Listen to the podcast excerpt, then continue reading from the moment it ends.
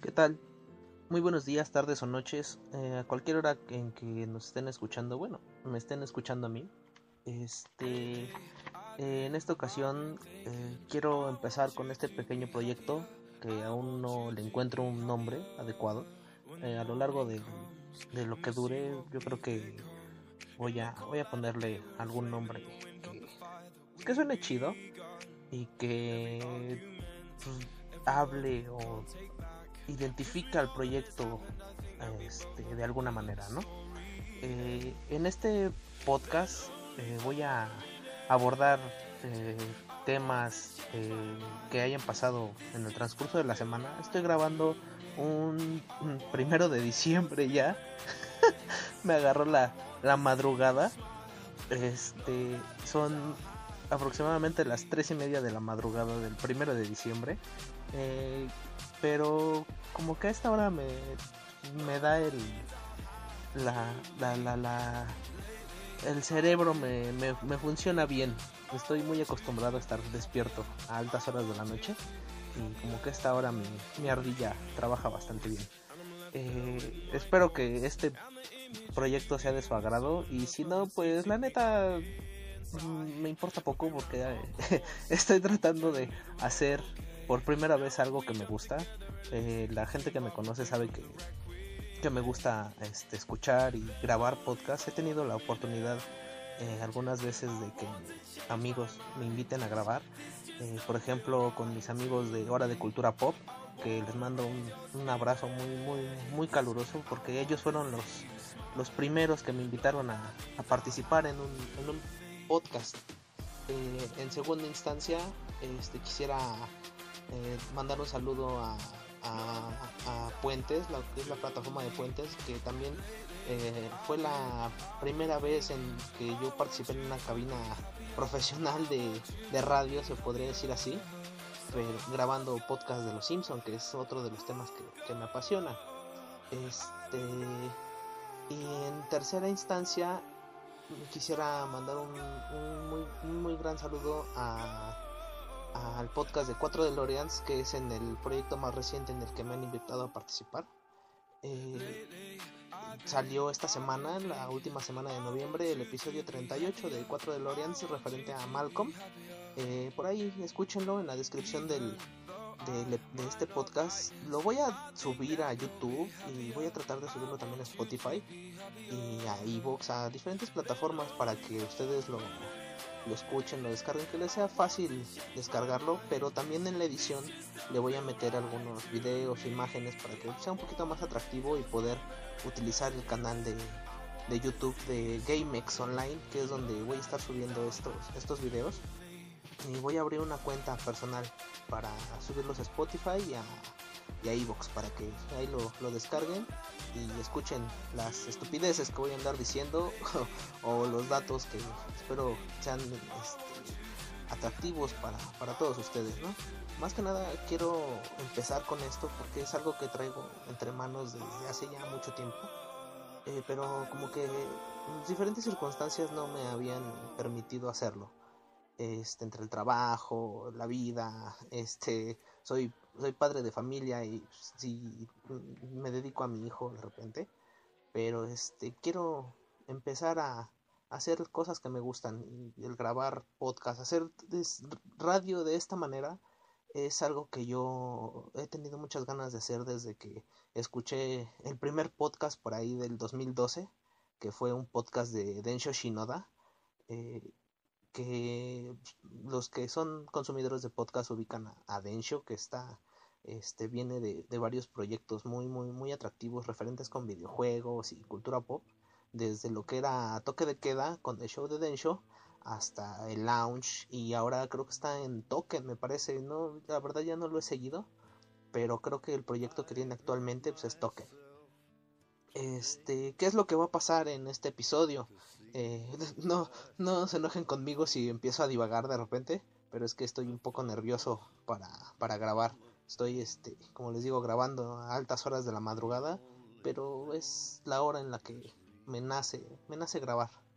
Eh, ¿De qué voy a hablar?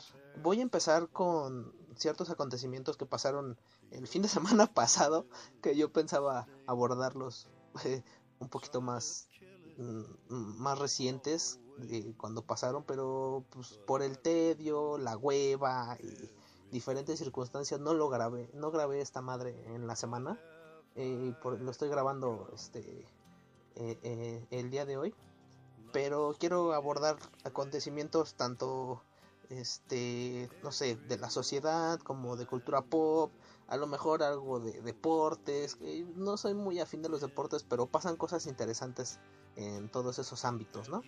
Quiero empezar, ah, y aparte, en este episodio voy a hablar de una de mis películas favoritas de la vida, de uno de mis directores favoritos de la vida, que es Quentin Tarantino, y voy a hablar de Pulp Fiction, en español le pusieron tiempos violentos, mucha traducción pendeja, como siempre lo hacen aquí en las distribuidoras mexicanas. Este, pero primero quiero como que romper un poquito el hielo hablando de los acontecimientos importantes que sucedieron desde el fin de semana pasado. Más que nada todo sucedió en el fin de semana pasado y en el transcurso de la semana. Este, por ahí, no sé, a lo mejor empiezo a divagar y empiezo a decir de muchas otras cosas pero quiero eh, eh, empezar con eso, ¿no? Lo primero que sucedió fue la marcha feminista, que ya hemos visto en redes sociales, en las noticias, que eh, es un movimiento que está encausado en algo positivo, pero como que a la hora de que las mujeres lo llevan a, a la práctica, como que no lo hacen de la mejor manera y parecen porros de la UNAM o porros enviados por el gobierno haciendo destrozos. Creo que su discurso está como que llevado a cabo de una manera errónea y se pierde, bueno, gracias a los destrozos se pierde el mensaje, que el mensaje es este un alto a la violencia contra la mujer, que todos sabemos de casos de mujeres desaparecidas, este, violadas. O sea, estamos, ese tema está muy en boga desde hace ya algún tiempo porque pues, eh, desgraciadamente es la realidad. Mucha gente yo creo que se quiere hacer de la vista gorda, pero eh, lamentablemente es algo que sucede en nuestro país desde hace ya muchos años, solo que ahora es más visible por aquello de las redes sociales. Eh, no me malentiendan, yo no es que sea feminista ni soy machista, yo tengo una postura a favor de, de el alto a la violencia, no solo contra las mujeres, sino contra cualquier persona, ¿no? Eh, yo creo que más allá de ser feministas o machistas, creo que debemos de ser humanistas. Este, y no solo con, con, los seres humanos, también con los animales. Estoy yo en contra del maltrato a cualquier, a cualquier animal. Este, soy una persona que está a favor de, de conservar el medio ambiente, no sé, yo hago mi parte desde mi trinchera, que es, no sé, no tirar basura en la calle, este, no desperdiciar agua, enseñar a mi hijo a, a este, a no tirar basura en la calle, a tratar bien a los animales, no sé, como que cada quien desde su propia trinchera debe de, hacer su parte. ¿Qué hago yo eh, por mi parte en, eh, el caso de, los de la marcha feminista eh, divulgarlo. ¿por qué? porque yo no participo no puedo participar en ese tipo de movimientos porque tengo una vida tengo trabajo tengo cosas un poco más este pues, que me atañen más que ir a participar en una marcha. Pero comparto los movimientos desde mis redes sociales este doy mi punto de vista. Ahora con este proyecto pues creo que darle difusión a, a, las voces que están involucradas va a ser este algo positivo en algún futuro. Si alguien quiere hablar sobre algún tema en específico este pueden enviarme este algún mensaje a través de las redes sociales las redes sociales aparecerán en youtube en la descripción las dejaré aparecerán al final de, del video y en, en las demás plataformas de, de donde descarguen esto pues estarán ahí en, las descripciones, ¿no? Bueno, pues fue la, marcha feminista, hicieron sus destrozos, este, eh, pintarrajearon monumentos que si dices, ¿qué, pesa más, no? Eh, que, que las mujeres rayen al el ángel de la independencia o que tengamos mujeres desaparecidas. Obviamente, desaparecidas, perdón. Obviamente eh, pesa más el que haya mujeres desaparecidas, pero se, se, desvía la atención al, al, que ellas hagan destrozos, ¿no? Ya todos hemos visto los comentarios en redes sociales y pues, desafortunadamente eh, los destrozos eclipsan el movimiento más allá de lo que cubren los medios tradicionales como son el radio, la televisión, los periódicos. Este, pues ese movimiento, eh, los destrozos que realizan en el movimiento eclipsan el, eh, el verdadero bueno el verdadero enfoque del movimiento no que es evitar la violencia contra las mujeres este no sé como que traten de de hacerlo de una manera diferente.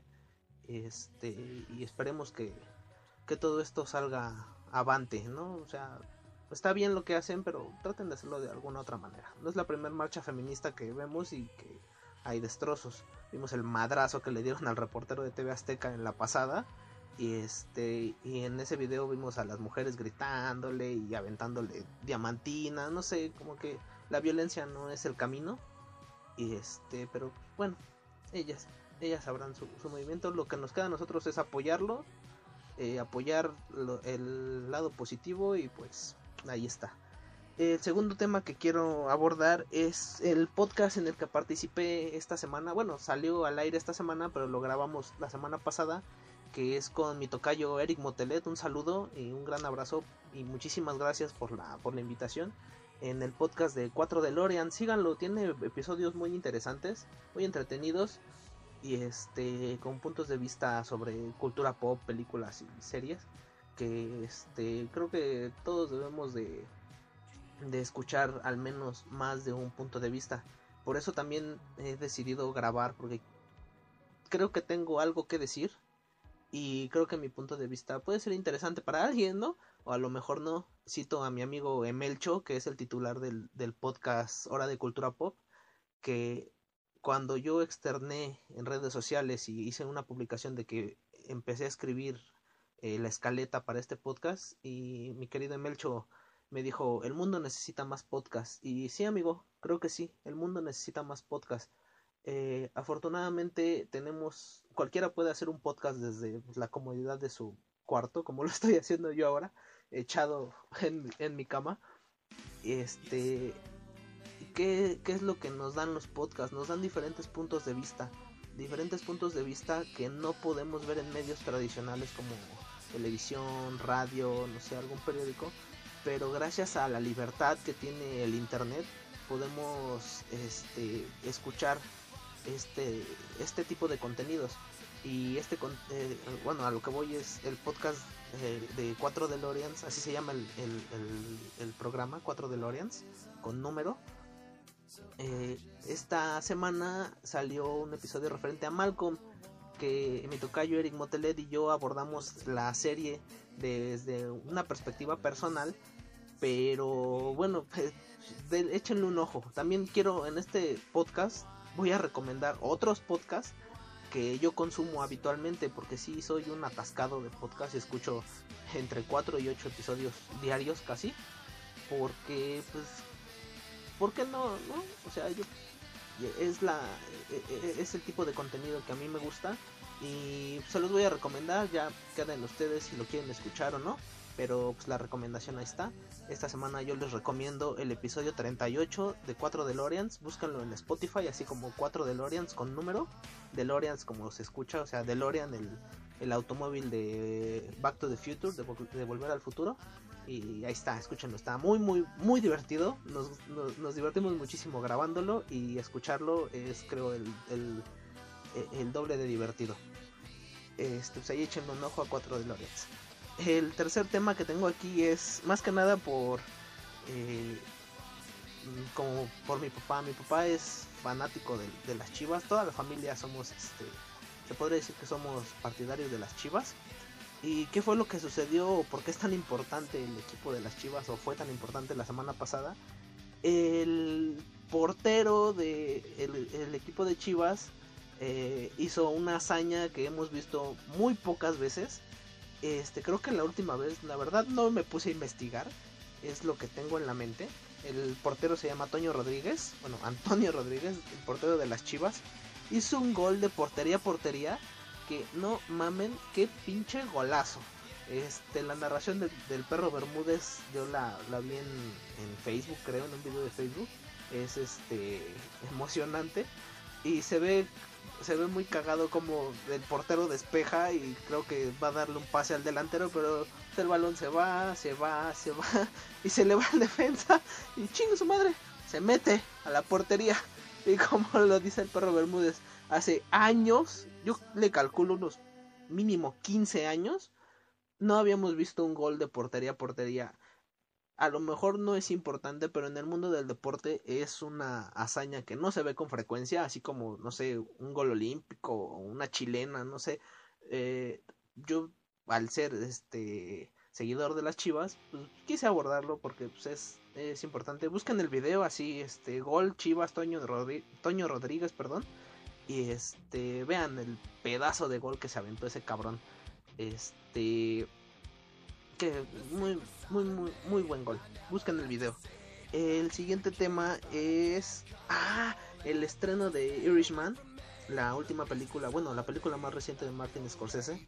Que eh, esta película es importante ¿por qué? porque reúne al elenco este preferido de Martin Scorsese que son este eh, eh, Robert De Niro, este Al Pacino y Joe Pesci que recordamos, bueno, los que ven cine recordamos a este mismo elenco en Casino, en Goodfellas y este son yo creo los actores favoritos de Martin Scorsese. La semana pasada creo que tuvo corrida comercial en cines de Irishman, eh, el irlandés se llama en español. Y esta semana, el 27 de noviembre, se estrenó en la plataforma de Netflix. Eh, esta película es importante porque por la reunión del, del, elenco antes mencionado y por, porque es una este, una película de Martin Scorsese, pero es una apuesta de Netflix para los Oscars. Netflix viene muy fuerte este, desde el año pasado con Roma para meterse de lleno y competir con películas este, de cine. O sea, la academia está en contra de Netflix por ser una plataforma en streaming pero Netflix con el dinero suficiente, bueno, tiene el dinero suficiente para producir películas de vital importancia como lo fueron Roma, ya lo vimos que fue fue nominada y Cuarón ganó este el, Oscar a mejor director gracias a Roma, este la actriz, ay se me patina el nombre, bueno, este, la, la, protagonista de Roma fue este, nominada para mejor actriz, la Mariana, Mariana de Tavira, que es la, la, actriz, la actriz de reparto, también fue nominada al Oscar. Yalitza Aparicio es la, protagonista de Roma, ya me acordé. De repente me apendejo. Este. Y Netflix, yo creo que esta película es la que va a ir directo a los Oscars.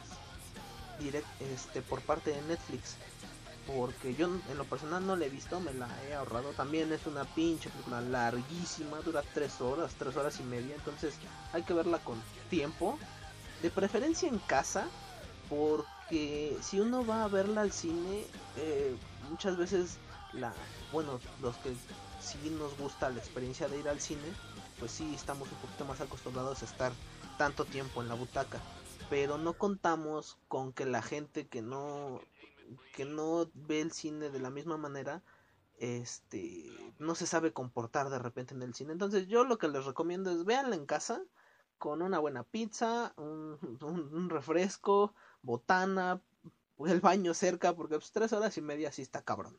¿Sale? Eh, pues ahí está la recomendación, vean de, de, de Irishman, de Martin Scorsese.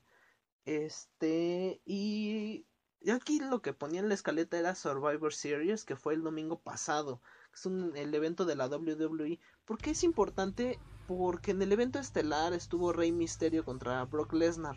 A lo mejor pues, muchos no siguen la WWE desde hace muchos años. Yo no lo hago desde hace muchos años. Últimamente he estado viendo videos en, redes sociales. Este, pero creo que este último Survivor Series es importante porque Rey Misterio parece ser que el año que viene se va a retirar y en, la pelea estelar que luchó contra Brock Lesnar en una, en una pelea sin reglas, estuvo su hijo Dominic, que está como que abriendo, Rey Mysterio está abriéndole camino a Dominic para que empiece con su carrera en la WWE. Y a mí me causa mucha expectativa el ver qué es lo que va a suceder, ¿no? Con, con Dominic y con Rey Mysterio, que parece ser que anunció que se va a retirar el año que viene en, su participación en la Mole Comic Con. Por ahí este, uno de, una de mis fuentes me dijo que había anunciado Rey Misterio que se iba a retirar en la mole. Entonces pues, hay que estar ahí al pendiente porque Rey Misterio es un icono de la lucha libre tanto internacional como mexicana. Y pues es importante, pues, es un icono de la cultura pop Rey Misterio. Este y al día siguiente de Survivor Series, que fue el domingo pasado, este, el lunes en el programa de Raw, ¿qué fue lo que pasó? Que Rey Mysterio ganó el campeonato de los Estados Unidos. Creo que ese campeonato nunca lo había ganado. Y, y lo ganó. Y el día de ayer, sábado 30 de noviembre, hubo un evento aquí en México de la WWE. Y Rey Mysterio vino como campeón. Entonces, como que ahí, si les gusta la lucha libre de la WWE, pues es un poco importante. Yo quería abordarlo porque se me ocurrió.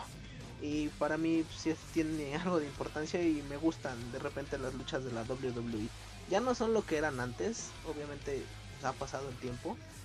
Pero de repente ahí como que hay, este, no sé, un, un diamante entre todo el carbón que está en la WWE. Eh, ¿Y qué más tengo aquí en la escaleta? Ah, una noticia que, bueno, la Guardia Nacional agarró un teniente con 88 paquetes de cocaína. Yo digo que no era cocaína, o bueno, el teniente dijo que no era cocaína, que era harina, ¿no? Pero yo no le creo. Este, hasta aquí los temas de, comillas, relevancia, comillas de la semana. Espero que les haya interesado de algo y si no, pues ya el siguiente podcast veré que, que le meto. Eh, a continuación quiero empezar, quiero abordar Pulp Fiction. Eh, que como les había comentado, Pulp Fiction es una es la segunda película de Quentin Tarantino eh, con un elenco maravilloso, este John Travolta, Uma Thurman, este Samuel L. Jackson y ahorita les daré la lista completa del elenco principal de, de Pulp Fiction. Pero este quiero empezar a abordar la película y en, bueno en en cuestiones de audio solo escucharán el diálogo. Y en el video voy a editar y voy a meter el diálogo de Jules de Jules Winfield que es el personaje de Samuel L. Jackson que este eh, el diálogo de Ezequiel 2517 que es antes de que mate a Brett entre él y John Travolta que es Vincent Vega.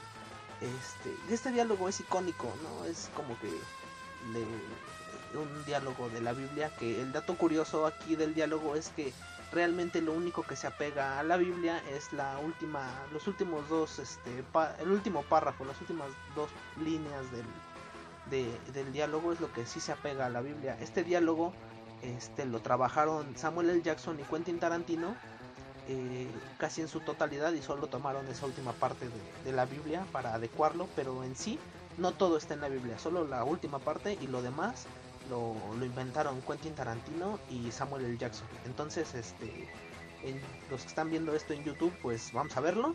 Eh, lo voy a poner en español. Eh, sí, lo voy a poner en español. Me gusta mucho cómo se escucha en español. Y ya si lo quieren ver en inglés, pues por ahí búsquenlo. Yo lo, quiero abordar en español, ¿sale? Entonces después de este video, este, empezaré con, con el abordaje de, de Pulp. Vamos a ver esto. Ah, lo lamento. ¿Interrumpí tu concentración? No quise hacerlo. Por favor, continúa.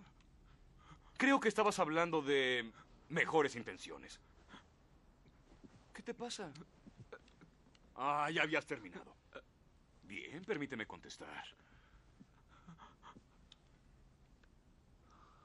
¿Para ti qué parece Marcellus Wallace? ¿Qué? qué? ¿Dónde naciste? Ah, ¿Pero qué? ¿Qué, no es una nación que conozca? ¿Hablan castellano en qué? ¿Qué? Castellano malnacido, ¿lo hablan? Sí. Entonces sabes lo que digo. Sí. Describe a Marcellus Wallace, desgraciado llorón. ¿Qué? ¿Yo? ¿Y qué otra vez? ¿Y qué otra vez? Te reto, te reto de nuevo, maldito. ¿Y una vez más qué? Es. es negro. Continúa. Es calvo. ¿Tiene aspecto de perra? ¿Qué? Dije que sí parece una perra. ¡No! ¿Y por qué lo trataste como una perra, Brett? ¡No lo hice! ¡Claro que sí! ¡Claro que sí, Brett! Intentaste engañarlo. No. Y Marcelus Wallace no tiene intimidades con nadie más que con la señora Wallace. ¿Lees la Biblia, Brett? Sí. Memoricé un pasaje y es apto para la ocasión. Ezequiel 25, 17. El camino del hombre justo está rodeado por doquier por las injusticias del egoísmo y la tiranía del hombre malvado. Bendito aquel que en nombre de la caridad y la buena voluntad conduce al débil por el valle de las tinieblas, porque en verdad es su pastor y el guía de las almas perdidas. Y entonces dejaré caer mi furia con gran venganza y terrible ira sobre los que intenten envenenar y destruir a mis hermanos. Y entonces sabrán que yo soy el Señor cuando deje caer mi venganza sobre vosotros.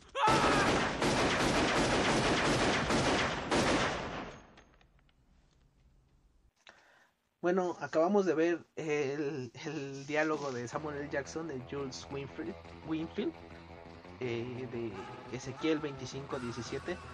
Pobre Brett terminó hecho, terminó hecho coladera. Eh, Pulp Fiction es una, una película de 1994 escrita y dirigida por Quentin Tarantino. En IMDB tiene una calificación de 8.9 de 10 y en la calificación de, de Google tiene un 92% de, de, aceptación. El día del estreno fue el 10 de septiembre de 1994 y el 21 de mayo se estrenó, pero este, meses antes, en mayo, el 21 de mayo se estrenó en Cannes porque fue y participó en Cannes. Eh, ahorita les voy a leer la lista de los premios que ganó. Este, como les dije, es escrita y dirigida por Quentin Tarantino. Y aquí lo curioso que a mí me llamó la atención es que uno de los productores es Danny DeVito. Qué cagado. Este, creo que también Danny DeVito fue productor de, de Matilda. O sea, ha estado invirtiendo bien su dinero. Pero pues en la década de los noventas con, con Pulp Fiction de Quentin Tarantino. Este, me parece que es una apuesta muy buena.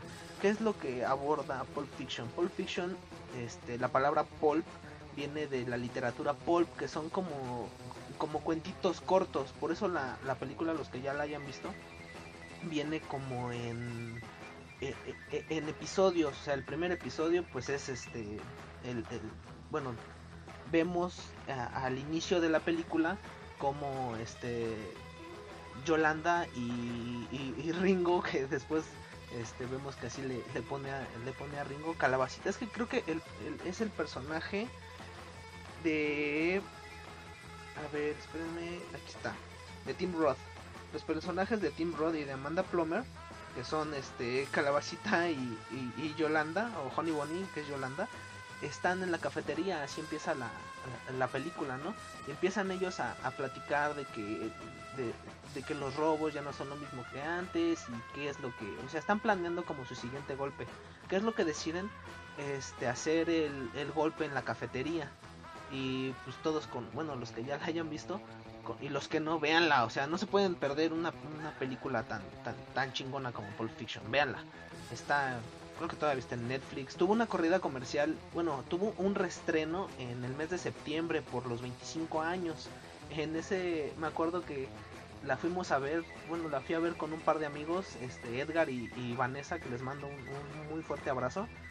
Y la fuimos a ver porque este Vanessa nunca la había visto, entonces le dije, no mames Vanessa, tienes que ir a ver Pulp Fiction y nada más chingón que vayas a ver Pulp Fiction la primera vez en cine que eso a muy pocos no, nos tocó, ¿no? Porque pues, prácticamente Pulp Fiction es una película de culto. Entonces empezamos con que este, están eh, Tim Roth y Amanda Plummer en la cafetería y empiezan a saltar la cafetería, ¿no? De repente, este, después de la sarta de groserías y las amenazas que les, que, que les gritan, se detiene la imagen y empieza la canción. Esa canción se llama Miserlu, que quiere decir, es una canción este, griega, el título es un título griego que quiere decir mujer egipcia. Y es una es una canción de, es una versión de la canción original.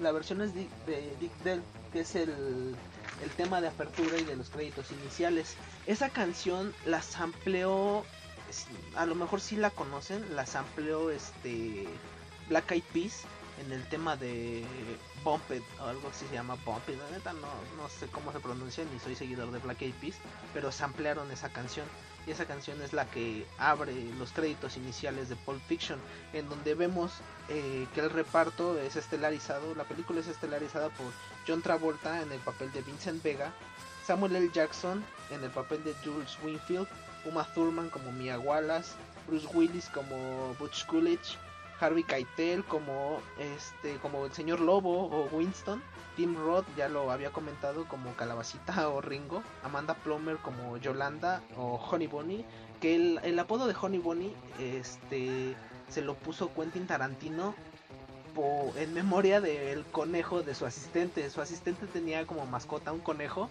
que, que ella al estar este, en la grabación se lo encargó a, Quentin Tarantino y Quentin Tarantino lo descuidó y lamentablemente el, conejo falleció. Y entonces, en homenaje al conejo, tenemos el personaje de, Honey Bonnie en, de Amanda Plummer. Eh, eh, los créditos siguen con María de Medeiros, que es Fabián, la pareja de, de, Bruce Willis. Este, Bing Reigns, que es Marcellus Wallace. Y terminamos los créditos con Christopher Walken, que es el Capitán Kunz que es el que le entrega el, reloj dorado a, a, Botch. Este, antes de, continuar con la, con la descripción de la película, quiero comentarle los, los quiero comentarles los premios que ganó Pulp Fiction. Eh, es una pequeña lista porque la lista que está este, en IMDb, Internet Movie Database, es interminable, son, o sea, tiene un chingo de premios. Eh, pero los más como relevantes fue la Palma de Oro en Cannes, ganó el Oscar a Mejor Guión Original. Ahí también estaba nominada, si no mal recuerdo, o si no ya me corregirán, si no mal recuerdo estaba nominada a Mejor Película, pero se la ganó El Tigre y el Dragón, creo, no recuerdo qué película, pero también estaba nominada a Mejor Película, pero desafortunadamente no, no, lo, consiguió el Oscar a Mejor Película.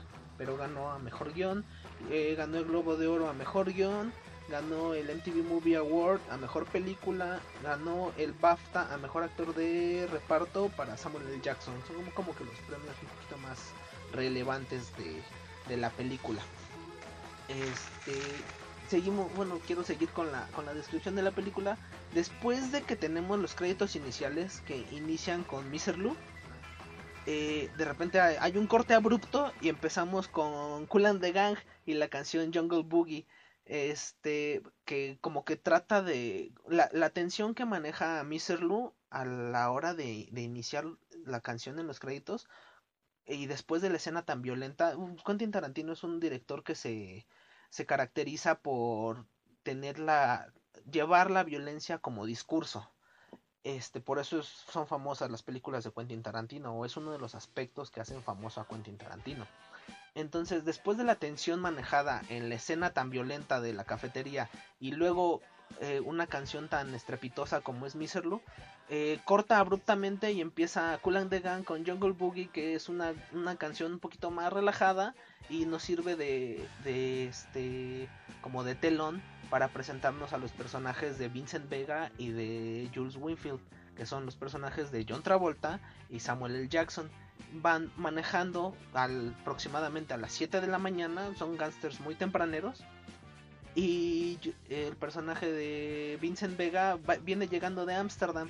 Entonces, ¿qué es lo que van platicando? De, entrada, eh, lo, que te puedes dar cuenta a la hora de, de, de, estar viendo la conversación de Jules y Vincent es en lo maravilloso que es el guion. Porque el guion en ningún momento de la película se cae todo el tiempo, esta película tiene más diálogos que acción. Y en ningún momento se cae la película. Aquí lo que vemos es, van como Vincent viene este, llegando de Ámsterdam, de Europa en concreto, pues va, está platicándole a, a Jules las diferencias, las pequeñas diferencias que hay entre América y Europa, ¿no? Que le dice que la, el cuarto de libra con queso allá en Europa le dicen este Royal con queso. ¿Por qué? Pues por el sistema métrico. Porque allá en Europa no usan este, el sistema inglés, usan el sistema métrico. También le dice que eh, en lugar de, ponerle catsup a las papas, les ponen mayonesa, ¿no? Y también les dice, este, como le dicen a la Big Mac de allá en Europa, pues le dicen que la Big Mac es una Big Mac, solo que le dicen le Big Mac. Este, y de ahí vemos que va, ellos son mafiosos, ¿no? O sea, es, una película de gangsters. Ellos van en camino a recoger un paquete, un portafolio que es de su jefe, de Marcelus Wallace. Este portafolio, eh, nunca conocemos el contenido. Este, de hecho, en blogs hay teorías de que, por ejemplo, no sé, de que es la teoría más fuerte es que es el alma de Marcelus Wallace, por eso la contraseña del portafolio es 666 y que Jules y Vincent son un par de ángeles enviados para recoger el alma de Marcelus Wallace. Y dicen que es el alma de Marcelus porque Marcelus en las tomas tiene un curita en, la nuca y se supone que el alma se extrae por, por esa parte del cuerpo, no por la nuca por eso las teorías este, apuntan a que es el alma de Marcellus Wallace. Lo único que vemos en, toda la película es un reflejo dorado y pues, a todos fascinados cuando, cuando ven el, contenido del maletín.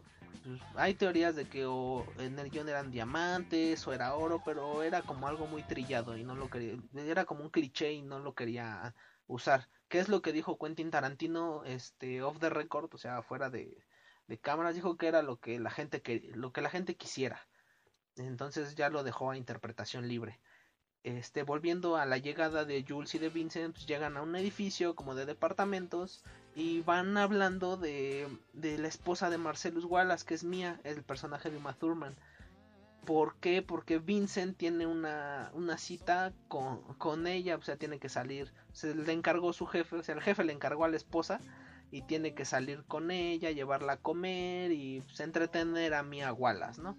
Pero están platicando de que la última vez que Mia Wallace salió con alguien más que no fuera Marcelus, lo, arrojó desde un cuarto piso. Entonces como que ahí están en la disertación de que salir con Mia Wallace es un poquito peligroso, ¿no? De repente vemos que llegan al apartamento donde van a, recoger eh, el maletín y este y le, me da mucha risa que le pregunta eh, Jules a Vincent, ¿qué horas son? Las 7 las 7 de la mañana con 20 minutos aproximadamente, no me acuerdo. Y le dice Jules, no, espera, aún no es momento. Ven, esperemos un poco más. Y agarran, se van a una como escalera y ahí siguen platicando de Mia Wallace y empiezan a hablar sobre eh, sobre un masaje de pies porque se supone que el, el, el gángster anterior que sacó a, a Wallace le dio un masaje de pies y por eso Marcelus lo, lo arrojó desde el cuarto piso. Pero pasan aproximadamente tres minutos y dicen, ven, ya es momento. O sea, está muy cagado eso de que, o sea, no es momento a las 3, a las 7 de la mañana con 20 minutos, pero sí, este, tres minutos después, ¿no? Entonces ya vemos que tocan la puerta y entran al apartamento, ¿no? Desde ese momento como que el director empieza a manejar una tensión en la, en la escena muy, muy, muy, muy chingona. Están, este, ¿quién están adentro? Están tres junkies, que son pues, tres, este, dealers de droga, porque pues, el negocio que tienen con Marcelus es negocio de drogas. Desayuno, están desayunando un desayuno muy nutritivo, que son hamburguesas. Eh, lo dice Jules, el, eh, un son parte de un desayuno nutritivo las hamburguesas en América. Entonces vemos a tres a tres junkies, ¿no? Que es Brett, el del centro, otro güey que no recuerdo su nombre que está echado en, el sillón y, y, Marvin que está tras la tras la puerta. Marvin es el informante de Jules.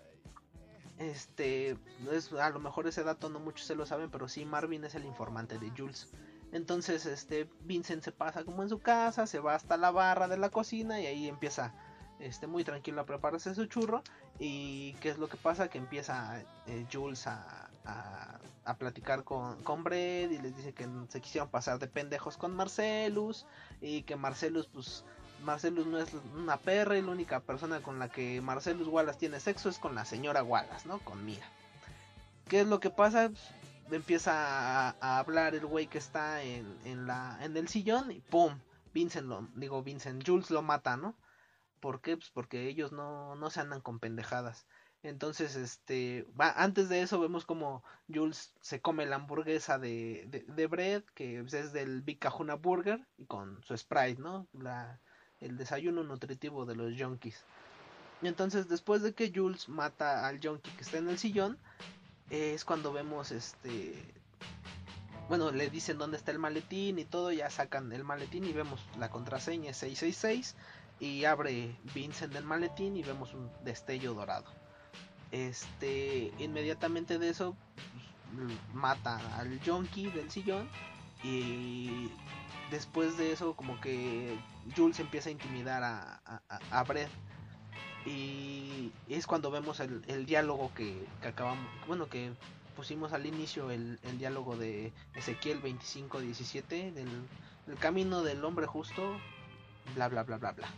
Este, cuando termina de, decir ese diálogo, Jules ya lo vimos, pues, matan a Brett y pues, ahí cortan la, cortan la escena. Ese es el final del primer arco de la, de la película después de eso, este, corta la película y vemos que vemos, sí, vemos la nuca de Marcelus Wallace. Marcelus Wallace está en su, en su, en su antro y está platicando con Butch, que es el personaje de, de Bruce Willis. ¿Por qué? Porque Butch es un, un, boxeador y está vendiendo la película. La película, pendejo. Sí, imbécil. Está vendiendo la, la pelea. eh, Butch está vendiendo su pelea porque es la pelea de su retiro. Entonces quiere llevarse una muy buena lana y le está, este, está aceptando un soborno de Marcelus Wallace para pues, tener las, las apuestas a su favor, ¿no? Este, de repente vemos que Alan, al, antro es como un table, creo que eso es un bar o un table de repente entran este Vincent y Jules, pero con otra ropa totalmente diferente porque en la escena anterior los vemos de traje y, entrando al bar entran con short y, camiseta. Que dato curioso, esas camisetas eran de Quentin Tarantino originalmente. Sí son eran playeras originales de Quentin Tarantino. Entonces entran a, entran al antro y ya este Marcelus está hablando con Botch, ya termina de hablar con Botch y este Jules va al baño porque se, se, empiezan, se empiezan a burlar de Vincent, el de la barra y Jules porque Vincent va a sacar a, a Mia, ¿no? A Mia Wallace. Entonces Jules se burla y se va al baño. Este, de repente llega Botch a la barra, pide un paquete de cigarrillos y Vincent se le queda viendo y se le hace de a pedo, Botch, ¿te conozco? Y Vincent, no, no te conozco, imbécil, la chingada. ¿Qué dijiste? Y como que tienen ahí pique entre ellos. Y ya de repente Marcelus le habla a Vincent, ¿no? Porque acaba de, acaba de llegar Vincent de Ámsterdam, entonces le da mucho gusto a Marcelus verlo. Este, de repente ya Botch sale y vemos que pues, Vincent empieza a hablar con, con Marcelus y de ahí termina la, la escena y nos da, es como el, preludio al, al, siguiente arco de la película que es el, reloj de oro, que viene siendo la, el arco de Botch. Eh, este, este arco del reloj de oro empieza con el, con el general, el general este, ay acá tenía el nombre, el personaje de Christopher Walken, el Capitán Kunz que va a dejarle el reloj a, a Botch, que es el reloj de oro de su padre, que está fue hecho por la primera este, empresa de relojes de pulso. Pero aquí lo cagado es que le dice que, que con tal de, de, salvar ese reloj, su padre lo tuvo metido en su ano por cinco años en, el, en, la, en la guerra de Vietnam. Entonces cuando murió el papá de Botch, y le encargó el reloj al, al Capitán Kunz. Pues, ¿qué es lo que hizo el Capitán Kunz? Pues, meterse el reloj en el ano también. Y este vemos a un Botch niño, un Botch de niño, y este, porque pues, todo esto es una remembranza. Y entonces, este, pues ya el Capitán Kunz le da toda la, la explicación y le dice que tuvo el reloj metido en el ano cinco años y que pues, lo, lo, lo, que quería era cumplir la promesa de su padre, ¿no? Llevarle el reloj de oro a, a Botch. Entonces vemos cuando el niño agarra el reloj, de repente suena la campana y se despierta Botch. Este, listo para, para la pelea. Y ya va Botch, pelea y en no sé en cuánto estaba arreglado. Ah, se supone que en el tercero se iba a dejar caer Botch para que Marcelus ganara las apuestas y así vendió la, pelea, ¿no? Pero Botch vendió, bueno, él hizo sus apuestas por fuera y se chingó a los gangsters. ¿Qué es lo que pasa? Que Botch ya tiene todo preparado para darse la fuga. Y ahí conocemos a la, a la taxista que es Esmeralda Villalobos, que es una taxista que está fascinada con la, con la muerte, ¿no? Y ya este pues, vemos que Botch se da la fuga, llega al motel donde ya lo está esperando Fabián, que es su, que es su pareja. Este, parece que se van a ir a, Indochina. Pues total que vemos ahí ya como eh, hace, pues, cómo empiezan a, hacer el amor, se bañan y se duerme Botch. Corte A, amanece y Botch se, Botch y Fabián van a, ir a desayunar, pero antes de eso, bueno, después de que se ponen de acuerdo, Botch empieza a buscar el reloj. ¿Por qué es importante ese reloj? Porque es el reloj de su padre. Le dice a Fabián, ¿tienes idea de lo que mi padre pasó para hacerme llegar este reloj? Sí, pues, se lo metió en el ano cinco años. Entonces, pues, Botch se enoja, hace su desmadre y le dice a Fabián, ¿sabes qué? Vas a tener que desayunar sola, mija, ¿por qué? Porque hoy tengo que regresar al departamento por ese reloj. Y le dice Fabián, ¿es que no están los gángsters? Pues sí, pero pues eres una pendeja y dejaste mi reloj. Entonces ahora voy a tener que regresar y pues que te aprovechen tus panquecitos, ¿no? Entonces Botch este empieza, bueno, Botch va, se encamina, se lleva el auto de Fabián y este se encamina a su departamento donde pues, ya está, está esperando que lleguen los que lleguen los mafiosos, abre con mucho cuidado, vemos que antes de llegar al apartamento se brinca por unos unos terrenos baldíos que parece ser que viven mexicanos ahí, se parecen mucho a, bueno, están en Los Ángeles y se parecen mucho a casas de por aquí de Iztapalapa y algo por el estilo, casas culeras y terrenos baldíos y se escucha la televisión en español y algo así. Bueno, el chiste es que llega Botch al departamento, abre con mucho cuidado y ve que pues, no hay nadie, ¿no? Ya agarra su reloj, tanto desmadre para que el puto reloj esté en un cangurito ahí en la barra de la, en la, en la barra de la cocina. Y entonces de repente Botch agarra sus pop tarts, las mete al, al tostador y voltea. ¿Qué es lo que ve? Una metralleta. Ah, chinga, ¿qué hace una metralleta aquí? en la barra de la cocina y escucha que jalan la cadena del baño. ¿Y quién está en el baño? John Travolta, Vincent Vega.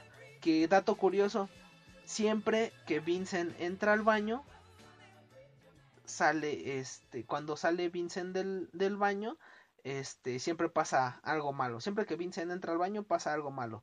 ¿Qué es lo que pasa? Y ya la cagué porque antes de ya ya sí ya me acordé ya la cagué antes del de este arco de Botch está primero el arco de Vincent y, y Mia Wallace pero bueno ya la cagué ahorita lo retomamos va este entonces quiero terminar quiero bueno voy a seguir con esto hago pausa aquí y voy a, regresarme para para este narrar el arco de Vincent y Mia porque está muy cagado lo que pasa.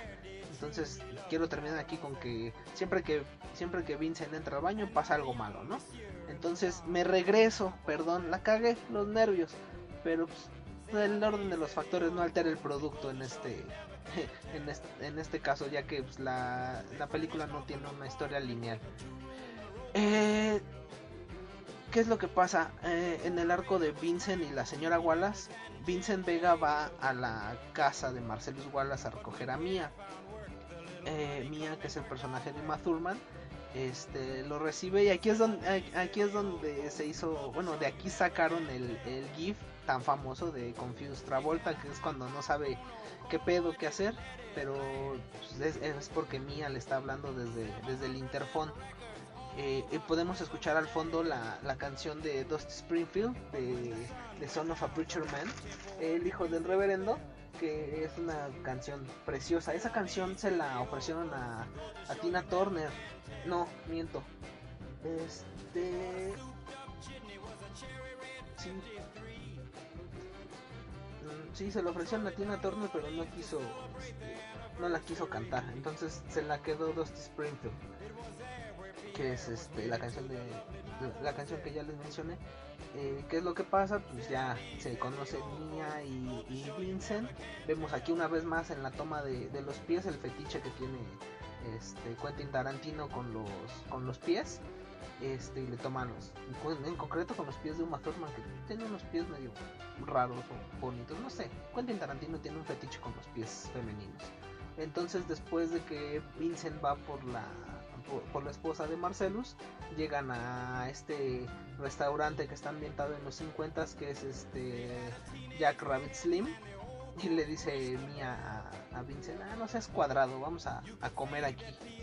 Porque pues, Vincent quería ir por un filete, ¿no? Pues ahí se puede tragar su filete. Entonces, cuando vemos que, que entran, este aquí a Jack Rabbit Slim pues está ambientado totalmente en los 50 los meseros están vestidos de, de Body Holly de esta Marilyn Monroe de este de personajes de la época del cine de los 50 no ellos van comen en un auto este lo sientan en, en un Chrysler y su, su mesero es Body Holly no que es lo que piden ellos. Este, Mia pide una hamburguesa y una malteada de 5 dólares. Le pregunta a Body, bueno, el mesero, ¿la quieres este Dean Martin o Martin and Louis? ¿Por qué? Martin and Louis quiere decir que es una malteada de vainilla por ser blancos Martin and Louis y Dean Martin es la malteada de chocolate. Es el, como que la diferencia. Muchos que, que ven la película como que no entienden ese dato. Y, y Vincent pide su, su, filete rojo como sangre y su Coca-Cola de vainilla. De repente vemos, ya piden su, su, comida y vemos a Vincent que empieza a enrollarse su, su churro de... No sé si es hashish o es este marihuana. El chiste es que se enrolla su, su cigarro y se lo pide Mía. Ya después este es la escena del silencio. Le dice Mía que si no, no detesta el, el incómodo silencio, ¿no? y este y le dice mira voy a ir a polvearme la nariz y cuando regrese quiero que, que pienses en algo que decir pero lo cagado es que pues sí más baño a polvearse la nariz va a inhalar cocaína al baño pero está cagado que está inhalando cocaína y un chingo de mujeres ahí alrededor no entonces regresa Mia Wallace y ya está su comida ahí esperándola. Este Vincent le, le dice que quiere probar a qué sabe una malteada de 5 dólares. Este, una malteada no tiene gran ciencia, pues es leche y helado, pero pues parece ser que la malteada de 5 dólares está muy, muy buena. Eh, después de la escena, de esta escena, vemos que empieza el concurso de baile, que es una de las escenas más e, icónicas del cine, eh, eh, la escena del baile de, de, Vincent y Mia, el concurso de baile del Jack Rabbit Slim. Esta escena está basada casi en su totalidad eh, la escena de baile de ocho y medio de, Federico Fellini. Por ahí échenle un ojo a, ocho y medio y van a ver que pues, eh, Tarantino este, hace homenajes al cine de esta manera. Eh, vemos ahí que empiezan a bailar la canción. La canción es de Chuck Berry. La canción es este You Never Can Tell de Chuck Berry, que es este la canción con la que bailan en el concurso de, Twist. una escena muy, muy, muy chingona. O sea, Quentin Tarantino tuvo dificultades para convencer a Uma Thurman de que, de que bailara. Uma Thurman como que se portó muy mamoncita. Porque a Quentin Tarantino le costó mucho trabajo convencerla de aceptar el papel. Al grado de que tuvo que leerle sus líneas por teléfono para que aceptara. Al momento de que grabaron la escena del concurso de Twist, también Tarantino tuvo que convencerla y porque Uma Thurman decía que no que no iba acorde la canción con la escena, pero pues, total Quentin Tarantino sabía lo que hacía, ¿no? Uma Thurman, yo digo que se puso mamona. De repente vemos que hacen la disolvencia y vemos a Mia y a Vincent llegar a, la casa de, de Marcelus Wallace, ¿no? Con el trofeo que parece ser que ganaron, pero hay teorías en las que dicen que de repente hay un de repente se escucha que una voz así al fondo yo en lo personal nunca lo he escuchado pero hay teorías que dicen que una voz dice que se robaron el trofeo. Entonces no se sabe si en realidad ganaron el concurso o se chingaron el trofeo y pues se lo llevaron a casa no eh, qué es lo que pasa después este pues ya entran a la casa este le dice le dice Vincent a Mía tengo que orinar. Y Mia le dice, me diste más información de la que necesitaba, pero pues, estás en tu casa, ¿no?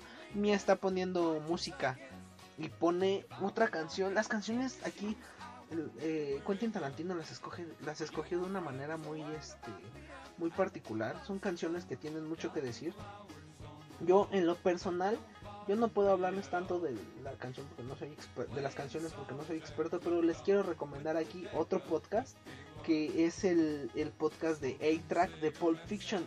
El titular del podcast se llama Checo Sound, es hermano menor de Sergio Zurita.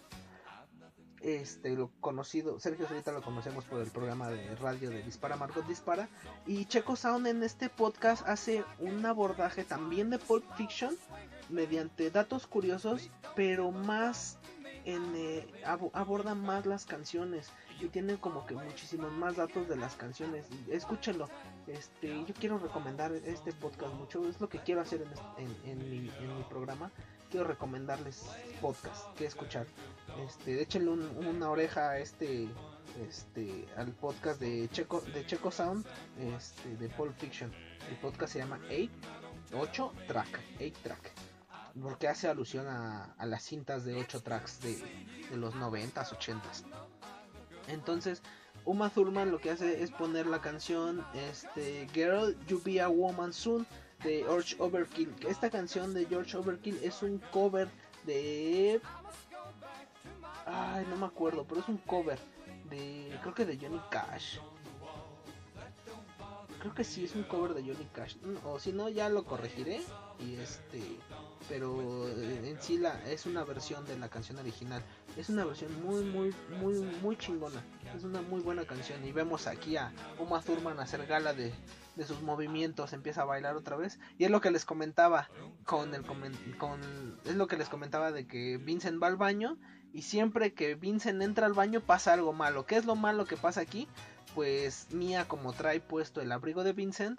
Este, al encender un, un cigarro, encuentra la bolsa de heroína de, de Vincent Vega porque en una escena anterior de que Vincent recoja a Mía vemos a Vincent comprando heroína no con su con su dealer de confianza en esta escena vemos que le dice a, a su dealer que alguien le rayó su, su Malibu este parece ser hay mucho hay, hay datos que dicen que el que le rayó el Malibu es Botch al después del encuentro que tuvieron en el bar de Marcelus, pues como se quedaron viendo feo y ahí se dijeron de cosas, pues parece ser que Botch al salir del bar se encontró con el Malibu y le rayó el Malibu a, Vincent Vega, que este auto originalmente es de era de Quentin Tarantino. O sea, en la vida real el Malibu era de Quentin Tarantino. Lo robaron durante la filmación y Quentin Tarantino lo recuperó muchos años después.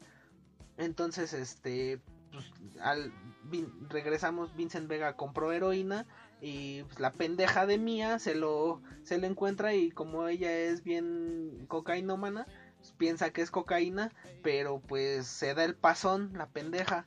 O sea, la, la, heroína no se, no se inhala porque pues le da el, pues le da el, un, un, pinche pasón muy, muy, muy cabrón. Tanto que empieza luego, luego a sacar espuma por la boca, le sangra la nariz. No sé cuánto tiempo se tardó Vincent en el baño, pero se tardó un chingo. Y cuando sale pues, se encuentra a Mia ya prácticamente este, muerta, casi. ¿Qué es lo que hace? Se la lleva de e, enseguida de emergencia no se la lleva a un hospital, se la lleva con su dealer. Lance se llama el dealer y su esposa Jody. Este. ¿Y qué es lo que hace Vincent? Pues, lleva a Mia con Lance y le dice, ¿sabes qué? Pues me vas a ayudar porque este, esta, es la, esta, esta perra es la esposa de Marcelus Wallace y si yo tengo pedos, tú vas a tener pedos. Es muy cagada la escena como llega Vincent hecho la madre con el, con el carro y ¡pum! se estrellan en la jardinera y sale Lance y empiezan a, se empieza a llenar de tensión la escena y este Vincent saca a con cargando del auto, la deja caer, Uma Thurman se mete un chingadazo en la Uma Thurman se mete un chingadazo en la en el pasto y este y vemos como como la, la, escena empieza a, a tornarse más tensa. Y entonces después de que de que llega de que llega Vincent y ya sale Lance de, de su casa. Este, después de que vemos el madrazo que le mete Vincent al Malibu con la jardinera de Lance, este, pues recogen a Mía, a Mía del suelo y la, bueno, del pasto, porque se quedan en el, en el, en el pasto, en el patio, y empiezan a discutir Vincent y, y Lance y total ya meten a, a la casa a Mía este, y adentro de la casa pues, están Jody y, su amiga. A, a, Lance y a Jody los conocemos este, al principio de, la, de este segmento. Cuando, cuando Vincent llega a casa de Lance y a surtirse de, de heroína. Y están, está este Vincent esperando en la sala a que, a que Lance lo atienda.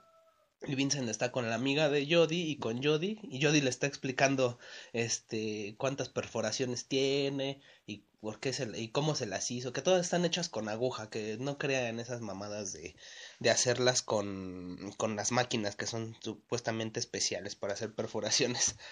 Y Vincent le, le empieza a, a, preguntar que por qué las perforaciones y la chingada. El Jody le empieza a decir que tiene 17 perforaciones, los lugares donde las tiene y este termina con que tiene una en el clítoris y le pregunta le pregunta a Vincent a Jody ¿por qué tienes un, un clavo en, en, en la lengua? Ah, sí, porque no termina con la del clítoris. Dice que tiene un clavo en la lengua, una espina en la lengua. Dice Vincent, ¿por qué un clavo en la lengua? Jody, pues, para el sexo oral. Entonces ahí es la escena donde conocemos a Lance y a Jody cuando Vincent llega a surtirse de, de heroína con, con Lance.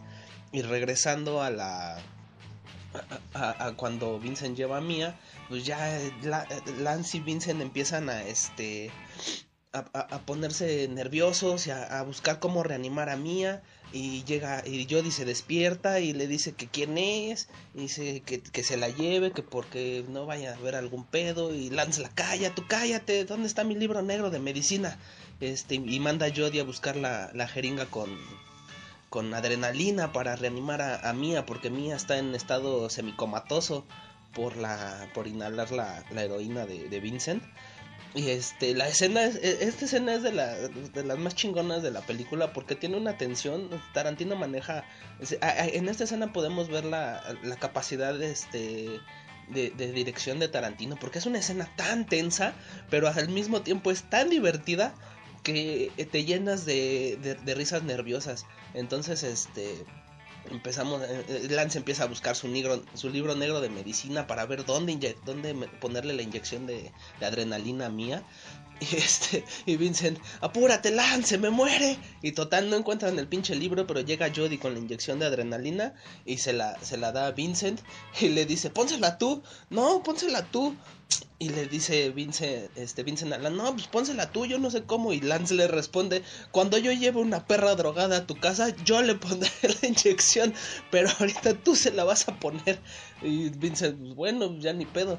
Entonces, ¿qué es lo que hace lo que hace Lance? Pues, le explica a Vincent cómo ponerle la, la, inyección. Esta escena este, es sumamente tensa porque Vincent le pide una Vincent le pide una, este, una pluma, un marcador a, Jody para marcar el, el, lugar del corazón, porque es una dirección este, directa al corazón, o sea, es una pinche jeringa como de unos 15 centímetros de largo.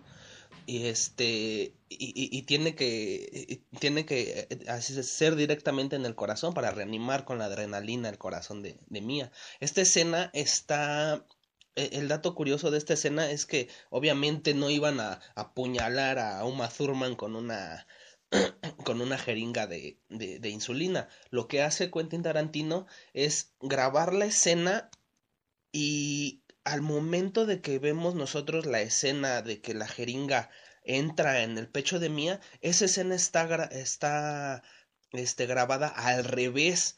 O sea, nosotros, nosotros la vemos al derecho, pero esa escena está grabada al revés, porque ya en la edición se pues, la, la, corren al, al revés. Digamos que la escena, este, lo que hace John Travolta es tener la jeringa pegada al pecho de Mía y luego retirarla abruptamente para que se vea como que hizo la inyección, pero obviamente no, o sea, esto está, es la genialidad que tuvo Quentin Tarantino en esta escena, pero ya vemos como Vincent inyecta a Mia y Mia inmediatamente se reanima y le dice este, le, le dice este, creo yo, no, Vincent o Lance le dicen a, Mia, di, di, algo, si estás bien, di algo y Mia responde, algo. Y todos, ah. Entonces, entonces ya se relajan y corte a. Vemos la, la, escena en donde regresan, que ahí ya se ha hecho un meme de esa, de esa escena de cuando vas a la fiesta y están este, Mia y Vincent cuando van llegando al, al Jack Rabbit Slim. Y abajo es cuando regresas de la fiesta y es esta escena cuando vemos a Vincent ya regresar de, de ya regresar con Mia a la casa de Marcelus Wallace. Entonces, ya después de que ya cuando llegan a la casa, pues Vincent platica con Mia y le, y le dice que pues, que esto quede en secreto, ¿no? Ya queda, quedan ellos como en cierta complicidad. Y Mia le, pues, le cuenta su, su chiste de, de la fuerza, fuerza de Zorra 5, que esta, que, que, es el piloto en el que participó Mia. Entonces, e, el, el dato curioso de aquí es que la fuerza de Zorra 5 da como pie a los personajes de Kill Bill, que es la siguiente película de Tarantino, porque son, se supone que era, Mia era la, la experta, la, experta en cuchillos que contaba chistes, pues es el, el, personaje de The Bride en Kill Bill, luego dice que había una, una, una, una chica de color, pues es la, la chica de color con la que pelea este en la en la en la casa en Kill Bill. Había una francesa una rubia y que son Sophie Fatal y son este la, la, del parche, este no me acuerdo cómo se llama, ya se me olvidó, lo tenía aquí en la punta de la lengua y ya se me olvidó. Y también estaba la china que pues obviamente es Oren Ishii. Entonces esta pues es la, la, las autorreferencias que siempre se hace Tarantino, ¿no? Entonces ya termina esta este segmento con Mia y con y con Vincent pues, con una escena Vincent enviándole un beso a Mia y termina este este biche desmadre por culpa de, de Mia que se la pendeja inhaló heroína creyendo que era cocaína. Y entonces, ahora sí ya regresamos a donde yo me había quedado, la cagué, que empecé con el, con el, el segmento de Botch, pero el segmento de Botch es el segundo. El primer segmento es el de... Eh, eh, en orden cronológico, bueno, en orden como está la, la película, pues primero es la, la escena de la cafetería. Luego la escena de Vincent y Jules. Luego sigue el segmento de Vincent y la señora, la esposa de Marcelus Wallace, que es, con, es mía. Y luego ya este, regresamos por fin al, al segmento de Botch, que no recuerdo dónde me quedé. Voy a, voy a checar el, el podcast para ver dónde me quedé y continúo. Ok, ya chequé el, el podcast, el audio. Nos quedamos en que Vincent llega, en que Vincent, en que Botch llega a su departamento, este, y encuentra a Vincent, o sea, Botch empieza a hacer su, su una pop, Botch hace su, su pop tart, la mete al, al tostador, este, y encuentra la metralleta, una metralleta en la barra de la cocina, entonces, este, cor, cortamos en que siempre que Vincent entra al baño pasa algo malo este en el segmento de, de con, Mia, pues lo que lo malo que pasa cuando Vincent entra al baño es que Mia inhala la, la heroína. En este segmento, este va, va, saliendo Vincent del baño y encuentra que Botch ya tiene su metralleta en la mano. Y cuando e, esta escena, se, la dirección de cámara está chingona porque en cuanto sale la Pop Tart, dis, Botch dispara la metralleta y mata desafortunadamente mata a Vincent que Vincent, este, por ser un adicto a la, a la heroína, este, pues siempre está como que suelto del estómago, la, la, la heroína laxa. Eh, no es porque yo, yo haya probado la heroína, sino que esto lo aprendí en, en la película de Trainspotting, porque Mark Renton es lo que Mark Renton en Trainspotting, que esta, esta película también la voy a la voy a tomar como para, para hacer algún podcast sobre, sobre Trainspotting. Ya, ya, yo, creo que será de estos primeros. Mark Renton nos, nos comenta que pues, por ser este, que la heroína lo que hace es laxarte. Entonces, este es cuando es la escena del retrete, del peor retrete de, de Escocia. Entonces, por eso Vincent siempre está entrando al baño, pues, al ser este consumidor de heroína, siempre siempre está cagando el güey. Y vemos ya este cuando toman a Vincent, vemos que está leyendo este su cuentito que no me acuerdo cómo se llama el cuentito pero este, escuchen el, podcast de Checo Sound, ahí tiene él el, dato, porque ahorita, ya, ahorita no lo recuerdo. Y siempre es una novela como policíaca que siempre está leyendo Vincent. Y entonces, pues ya es, se da cuenta de, de, lo que hizo, que mató a Vincent, que tiene la metralleta a sus huellas, y ya este, pues, lo que hace es salirse de, del departamento, ¿no? Primero limpia sus huellas de la metralleta y se sale del departamento este regresa al auto y se va empieza a decir a decirse a sí mismo vas a poder con ellos Botch entonces llega este para romper con toda la tensión de la de la de la película de la escena de que ya mató a Vincent empezamos a este a escuchar Flowers on the Wall de de, de Statler Brothers que es la canción que va escuchando Botch en el carro eh, que es una canción súper alegre para romper con la tensión. Entonces llega Botch a un alto. Esta escena está, está muy cagada porque hasta ha sido retomada por los Simpson. Este, está Botch esperando el alto, está cantando Flowers on the Wall. Y de repente, ¿quién, es, quién, cruza la calle? Pues nada más y nada menos que Marcelus Wallace. Con, su, con sus donas y su café. Y se quedan viendo y de repente chingue su madre. Ya se, se encuentran. ¿Qué es lo que hace Botch? Arrolla a Marcelus Wallace, pero pues, no se da cuenta, llega otro carro, lo choca y se estampa a Botch. Ya la, pantalla se va a negros y vemos este cómo se arremol cuando, cuando la, pantalla vuelve a prender es la perspectiva de Marcelus que se, se, despierta y está rodeado de señoras. Es como una comunidad latina, se ven señoras muy, muy, muy latinas. Este, traen como la facha de latinas. Entonces se despierta Marcelus y le dicen que si quiere presentar cargos, ellas están de testigos, que ese güey es un loco. Y dice Marcelus, ¿quién? El tipo de allá del carro. Y vemos a Botch como se estampó con el, con el, con el vidrio, se rompió la nariz, se, se rompió una rodilla. Y Marcelus saca el, saca el cohete y ¡pum! empieza a balasear, a, querer balasear a, a, Botch, pero le da una señora y Botch empieza a correr, Marcelus empieza a perseguirlo con la, con la pistola, pero pues ahí se metieron un buen madrazo porque vemos, bueno, aquí la, la, actuación de Bruce Willis y de, y de este... Uh, y de Bing Rames, que es Marcelus Wallace pues, es, muy buena la actuación porque pues, prácticamente tienen que actuar que chocaron, que estuvieron en un accidente vial. Entonces, este, pues, vemos la persecución de Marcelus a, a Botch. Y entonces Botch llega a una tienda como de. Es, como una tienda de este. de empeños. Que es la. la, que es a donde, a donde llega Botch y Marcelus lo, lo, persigue, pues qué es lo que hace Botch, se esconde, jala a Marcelus y lo empieza a madrear, sea, al ser Botch boxeador, empieza a madrear a Marcelus, le quita la pistola y lo tiene en el suelo y lo está madreando y el dueño de la el dueño de la, de la tienda este los los ¿cómo se llama?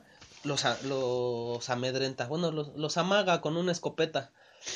Este, y no entiende la explicación que le dice que le dice y pues ya lo lo, lo que pasa es que le da, un, les da, le da un madrazo a Botch con la escopeta, Marcelo se desmaya y este güey, el de la, el de la tienda, le, de la tienda de empeños, le habla otro güey que es Seth y le dice la araña atrapó un par de moscas Entonces los bajan. Este, estos, este par de cabrones, Sed y el otro güey, el dueño de la tienda, que no recuerdo cómo se llama.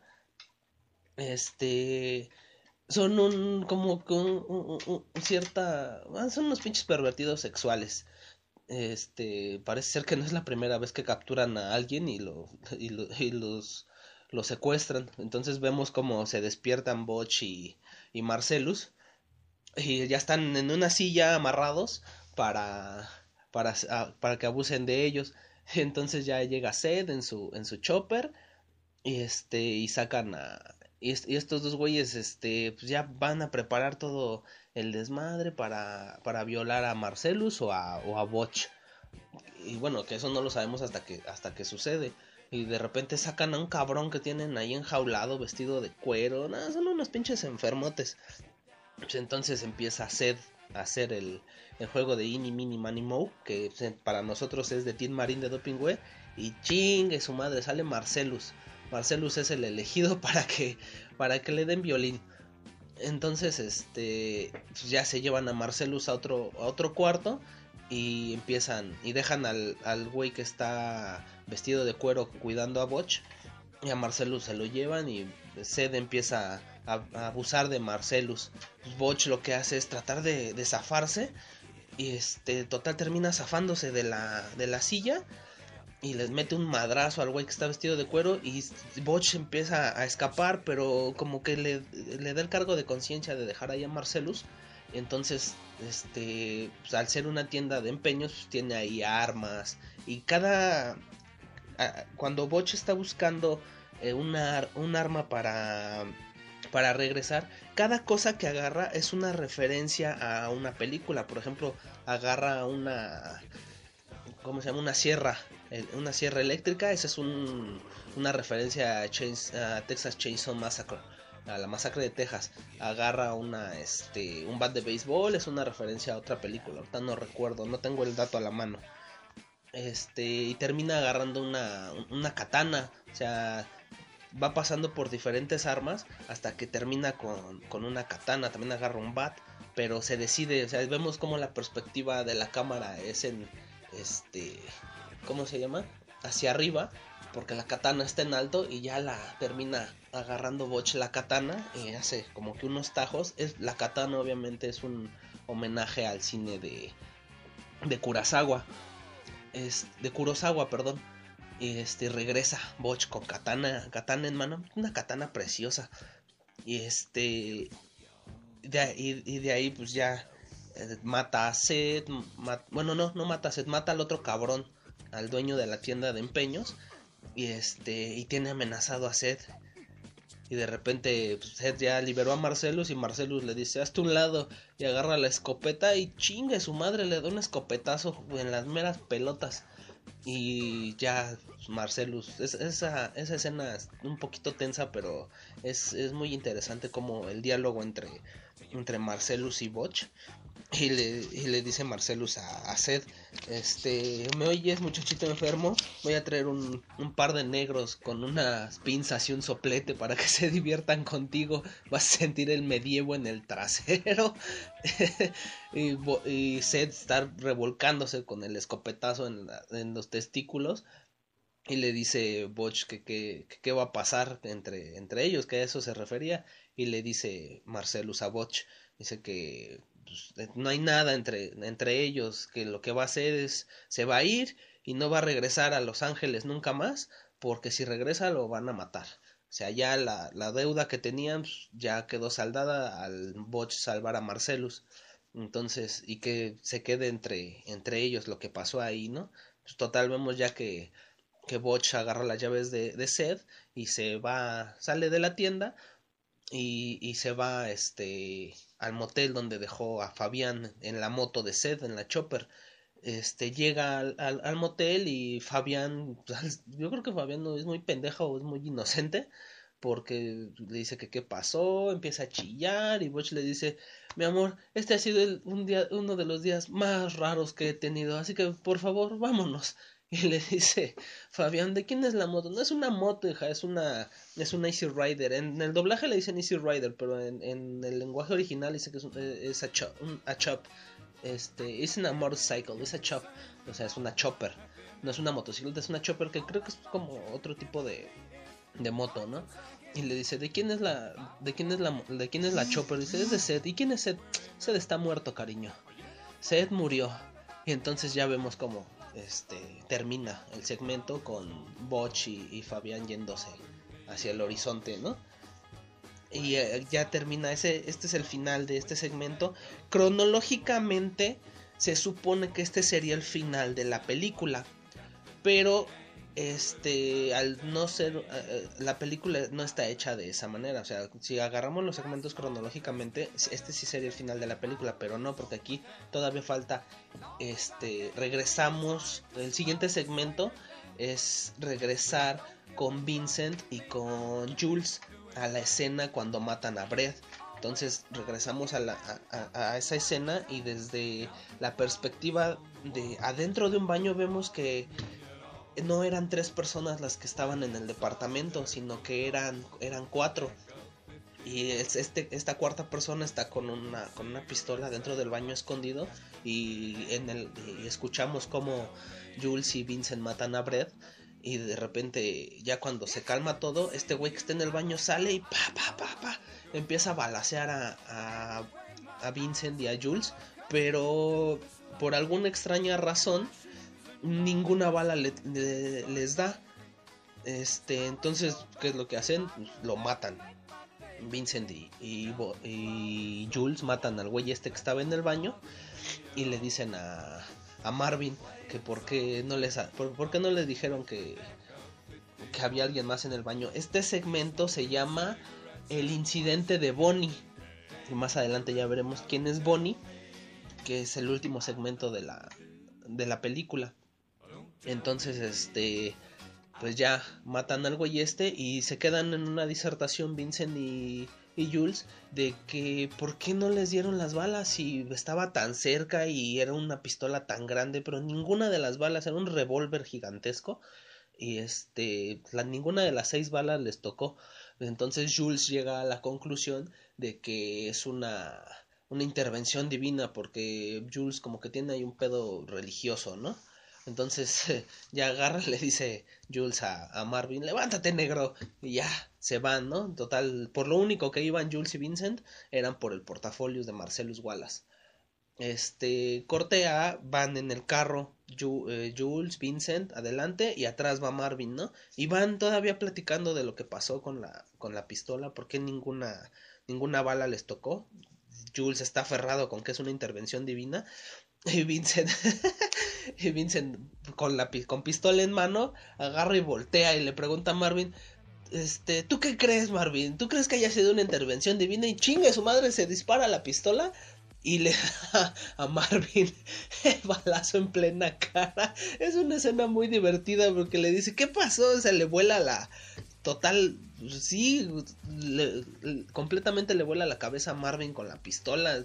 Y se ve a Jules que en el afro le quedan cachos de cerebro. Y todo, el, todo el carro se llenó de, de sangre, de sesos. Y le dice, no sé qué pasó, le dice Vincent a Jules, no sé qué pasó, le di a le disparé a Marvin en plena cara y están tensos porque son las 7, alrededor de las 7 de la mañana, están en el valle y le dicen, ¿qué hacemos? Tenemos que sacar el auto de circulación y Jules le habla a un amigo que se llama, que es Jimmy y dice, Jimmy, necesito sacar un, un auto de circulación, esto tu cochar un par de horas. Y total llegan, que Jimmy según vive en el valle de Toluca, llegan a un este a, una casa en, en, los suburbios y vemos que Jimmy es, es Quentin Tarantino. El personaje de, de Jimmy lo interpreta Quentin Tarantino. Quentin Tarantino siempre está participando activamente en sus, en sus películas, en sus proyectos. Cuando Quentin Tarantino está este, en el plato, digamos, a cámara, las escenas las está dirigiendo otra persona. No recuerdo quién. No recuerdo quién está de director. Pero este. Quentin Tarantino está en el papel de Jimmy. Y Bonnie es su esposa. Por eso se llama el incidente de Bonnie su esposa pues, Bonnie es enfermera y le dice a, a Jules este Jimmy, apúrate a recoger tu desmadre, güey, porque ya no tarda en llegar este mi esposa y vas va este se va a armar el pedo, ¿no? Total, vemos que ya después de que llegan con Jimmy, se empiezan, están en el baño Jules y Vincent y le dice Jules a, a, a, Vincent, ¿sabes qué? Jimmy este, está muy tenso, hay que arreglar este pedo rápido, ¿no? Se empiezan a lavar las manos y este Vincent no se las lava bien y deja la, la toalla ensangrentada, ¿no? Que dice, le dice Jules, este es el tipo de cosas por las que esta situación se va a ir a la mierda, ¿no? O sea, no te lavas bien las manos y no tenemos que dejar rastro de, de nuestra presencia aquí. Entonces ya salen y Jimmy les prepara un café. El gag que tiene Jimmy es que este eh, él, él compra café gourmet y le encabrona que, que le recalquen que el, que el café es muy bueno porque este él Bonnie su esposa es lo único que lo que lo deja comprar, ¿no? O sea, Jimmy su su fuerte es comprar un buen café, ese es como que el gag que identifica a Jimmy. Entonces ya le dice Jimmy a Jules, ¿sabes qué? Ahí está el teléfono, tienes que hacer llamadas, haz tus llamadas y soluciona este pinche desmadre. ¿Qué es lo que hace Jules? Este le habla a Marcelus, le dice, le dice a Marcelus, ¿sabes qué? Necesito que me ayudes, está el pedo así, este, y no me interesa nada de, de, lo que puedas decirme, o sea, nada más dime que las cosas se van a solucionar, ¿no? Y Marcelus le dice, ¿sabes qué? Espera ahí, mandaré al lobo y este eh, trata de de, de, mantener la calma y yo mando al lobo porque pues, lobo es el que arregla el pedo. El personaje del lobo es Harvey Keitel. Y ya este le dice Jules a, a Marcelo, ¿sabes qué? Pues, gracias negro, eso es todo lo que quería escuchar, ¿no? Vas a enviar al lobo. Y vemos que el lobo está como que en una fiesta de etiqueta a las 7, 8 de la mañana. Y le dice, ya Marcelus le da la explicación al lobo y le dice, ¿sabes qué? Llego en 10 minutos. 9 minutos y treinta y tantos segundos después llega Lobo ahí a la casa de Jimmy empieza como que a solucionar el pedo y le dice a, Jimmy sabes qué detecté café hazme un café. Y va y le explica a Jules y a Vincent qué es lo que tienen que hacer no este le dice le, bueno van con van a ver el carro y ven que está este el desmadre adentro del carro. Y les dice sabes qué pónganse a limpiar. Este en lo que yo hablo acá con Jimmy, trato de, tranquilizarlo, ¿no? Y a Jimmy le pide toda su, su ropa blanca, que quiere decir sábanas, cobijas y demás, este, cosas como de, como de cama, ropa de cama. ¿Qué es lo que va a hacer? Va a, manda a Vincent y a Jules a limpiar el desmadre del carro, a romper los sesos, a romper los sesos, a, a limpiar los, los, los restos de la cabeza de Marvin. Este, esta escena está muy chistosa cuando Vincent y, y, Jules están limpiando el carro porque Vincent bien chingón.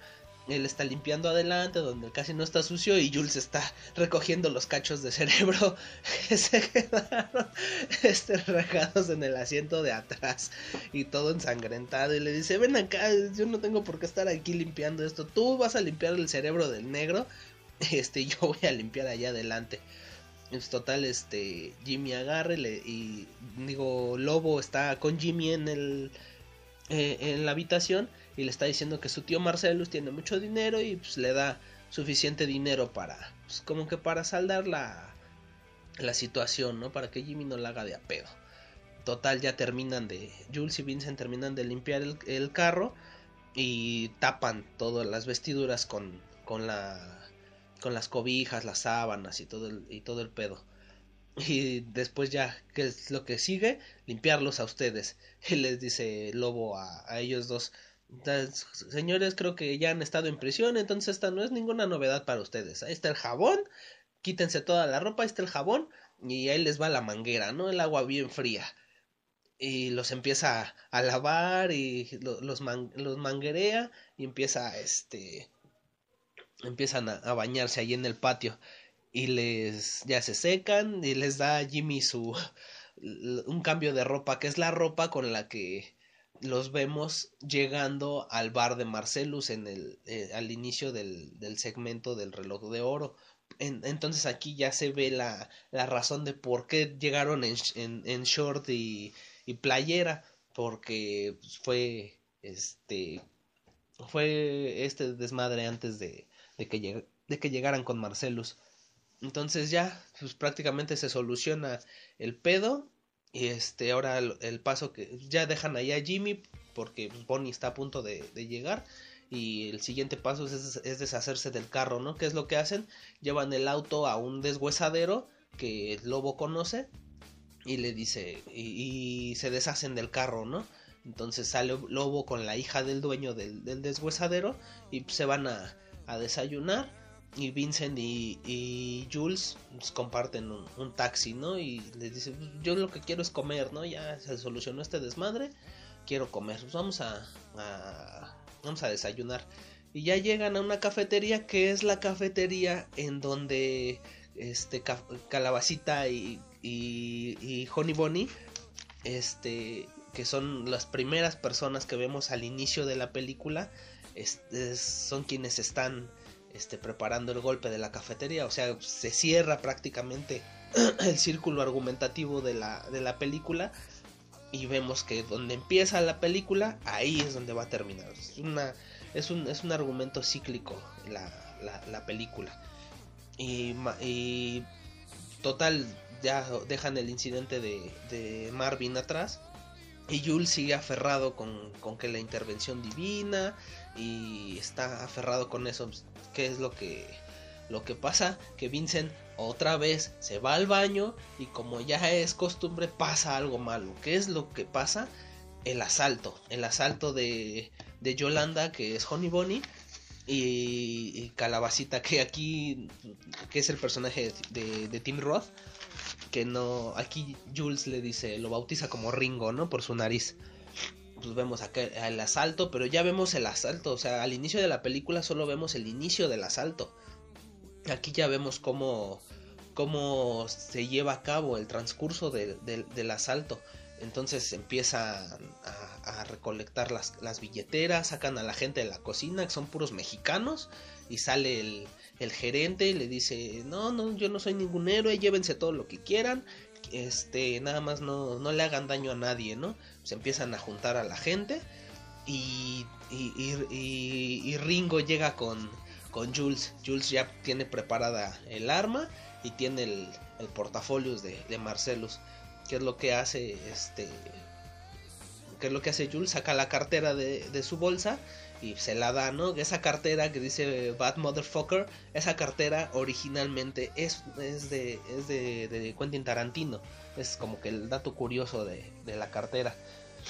Y le dice Ringo, ¿sabes? ¿Qué hay en el, en el portafolio? Dice, no te interesa, este, ese no es tu pedo. No, pues quiero el portafolio, pues no te lo voy a dar. Entonces se arma el, desmadre por el, por el portafolio de Marcelus. Y pues empieza Ringo a encañonar a, a Jules y le dice, le dice Jules, ¿sabes qué? Pues no quiero este, patear tu ego, pero no es la primera vez que alguien me apunta con un arma. Así que pues, no te sientas tan especial. Pues, entonces empiezan ahí a como a querer amedrentarlo. Y le dice, le dice Ringo, ¿sabes? Pues te doy tres para que abras el portafolios. Y le empieza a contar hasta tres y dice Jules, total, bueno, ahí está, ya agarra, abre el portafolios y vemos el, el resplandor dorado que, que emite el portafolios. Nunca han revelado qué contiene el portafolios realmente, hay muchas teorías, pero este, como ya lo había comentado yo antes, pues, está a libre interpretación. Eso fue lo que dijo Tarantino. Solo Ringo le dice, ¿es lo que creo que es? Dice, sí. Entonces, como está distraído con el portafolio, chingue su madre, le quita Jules le quita el arma y lo encañona y lo sienta. Y Yolanda se pone como loca porque se sube a una mesa y empieza a apuntarle a, Jules. Y la otra vez vemos la, la tensión que maneja Tarantino en las escenas. Porque empiezan a, Jules sienta a Ringo y lo tiene encañonado enfrente de él y le dice, dile a la perra que se calle, que se calme. Y empieza a darle Jules instrucciones a, Ringo para comunicárselas a, a, Yolanda. Entonces, este le dice, le dice, le dice Jules a ellos dos, ¿sabes qué? Este le, vuelve a recitar el, el pasaje de, la Biblia, pero antes que eso le dice, ¿sabes qué? Pues te voy a dar una oportunidad, ¿sale?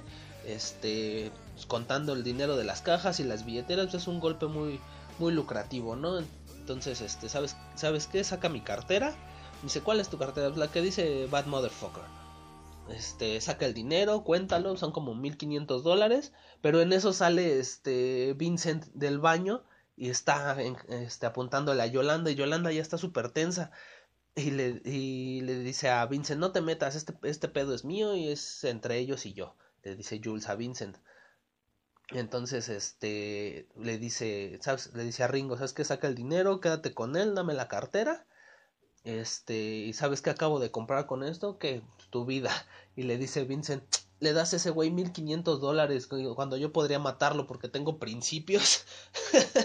y este, y le dice, este, Jules a, a Vincent, ¿sabes qué? No, no, no es tu pedo, ¿no? ¿Sabes qué acabo de hacer con este dinero? Acabo de comprar tu vida. ¿Por qué? Porque ahorita estoy en una transición. Vince, este, Jules, perdón, sigue, sí, Jules sigue como que aferrado a, a la intervención divina, como, eh, bueno, quiere, él le dice a Vincent que ya va a salirse del pedo de los gangsters y que ya, esa fue como que la, el último trabajo que, que hizo.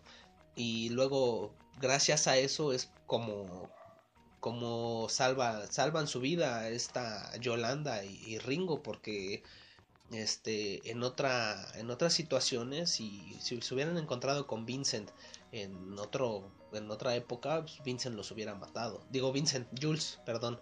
Vincent no Jules. Jules los hubiera matado porque es lo que es lo que les dice Jules que él ya este está pensando en, de, otra forma, ¿no? De hecho, hay teorías que dicen que en Kill Bill, el personaje del pianista de, la boda, que es Samuel L. Jackson, dicen que es Jules, que porque al tener esta como revelación este, santa este, de la intervención divina, se eh, eh, encaminó su, cambió su rumbo y se volvió este pianista en la iglesia donde se casa este, The Bride de Bill.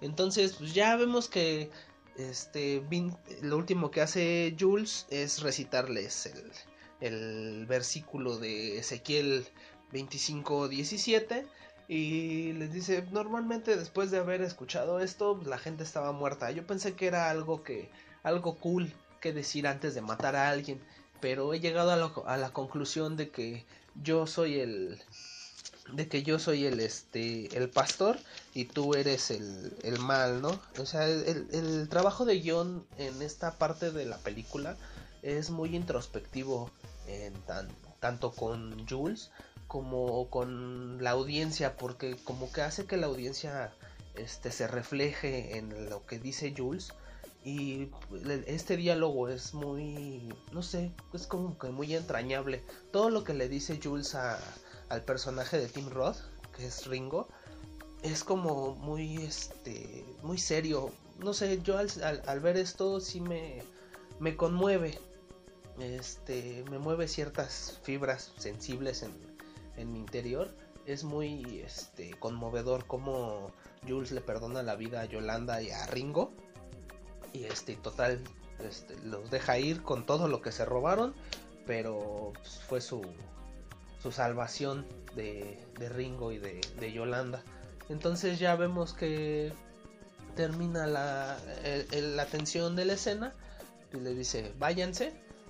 Este y ya vemos salir a, Ringo y a Yolanda. Jules y, Vincent le dicen, ¿sabes qué? Vamos, vamos, vamos a movernos.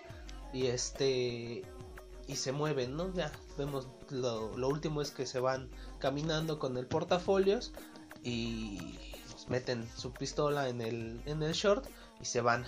Y ahí es donde termina la película. Este, muy recomendable. Yo creo que hay muy poca gente que no ha, no ha visto Pulp Fiction. Este, si no lo han hecho, háganlo. Es un, prácticamente es mi película favorita de Tarantino y es, yo creo que sí es mi película favorita de la vida. Este, es una de las que más he visto. Y este, es muy muy muy recomendable. Es una película de culto ya que este al eh, cuando se estrenó no tuvo como que el éxito que, que debería haber tenido a pesar de que recaudó este 200 más de 214 millones la película costó 8 millones de dólares y recaudó más de 214 millones. Entonces este sí tuvo una buena aceptación ganó muchísimos premios pero como que en el boca a boca de la gente no tuvo el éxito esperado, pero afortunadamente el tiempo le ha, hecho justicia y actualmente es este, una película, este, una de las mejores películas de, la historia de, del cine. Lo último que quiero decirles es eh, que en Internet Movie Database está catalogada en el número 7 en la lista que tiene IMDB y en eh, es el número es la número 13 de las mejores películas de todos los tiempos en, en Film Affinity que es otra como que lista que está ahí en la red que pueden consultar para ver la, la importancia que tiene este Pulp Fiction en la, en la cultura popular, ¿no? Les digo que es una película de culto. ¿Qué es una película de, de, culto? Es una producción cinematográfica que ha sido valorada por la, por la gente, ya sea por su formato, producción, trama, significado histórico o ideología. Eh, pues, eso está como que muy rebuscado, pero básicamente es una película que en su, en su, en su tiempo no fue este, valorada o no tuvo el éxito que se esperaba, pero ah, en el transcurso de los años ha sido este, como que apreciada, ¿no? Entonces hasta aquí llego con, con Pulp Fiction, espero que, que, les haya gustado. Esto es más o menos lo que voy a estar haciendo con este podcast. Voy a, a, a escoger una película o una serie o algún tema en específico y lo voy a abordar de, de esta manera. Obviamente hay spoilers, este, ahí lo voy a poner en el, en el video, no sé, ahí le voy a poner una advertencia de que esto, esto va a ir con spoilers siempre, o sea, me vale madre. Si no lo han visto, póngale este, pausa al inicio o no sé. Eh, pero esto siempre va a ir con spoilers. Espero que les haya gustado. Eh, yo me, me divertí mucho. Este, me gusta mucho hacer esto. Me gusta mucho grabar. Me gusta mucho hablar de, de los temas que, que me apasionan y espero que estén conmigo eh, no sé si cada semana o no sé si lo voy a hacer cada semana o cada 15 días o una vez al mes lo voy a hacer cuando yo pueda. Pero este espero que cuando salga lo disfruten porque esto este sin sin ustedes que lo que lo van a escuchar pues no no sería lo mismo. Podré estar yo como solo como pendejo aquí hablando pero si nadie lo escucha pues no tiene sentido. Entonces espero que les guste espero que, me acompañen en este, en este viaje y pues, pues lo único que les puedo eh, lo, lo, último que les quiero decir es este pasen la chingón escuchen podcasts este, este, yo como les digo voy a estar recomendándoles este podcast aquí en, en este en este programa que van a complementar la información que yo les voy a decir. Y sí alimentense de podcast. Yo he encontrado un nicho en, eh, en la gente que graba podcast y he hecho de, muy buenas amistades. Eh, y es algo que a mí me, me, gusta mucho escuchar y grabar. Este, pues hasta aquí y nos escuchamos en la próxima ocasión. Los voy a dejar con eh, con una canción para despedir el podcast este, que es la canción de, de Chuck Berry, la que bailan este Uma Thurman y John Travolta, que You Never Can Tell. Entonces los dejo con, con Chuck Berry. Hasta la próxima. It was a teenage wedding and the old folks wished them well. You could see that Pierre did truly love the mademoiselle.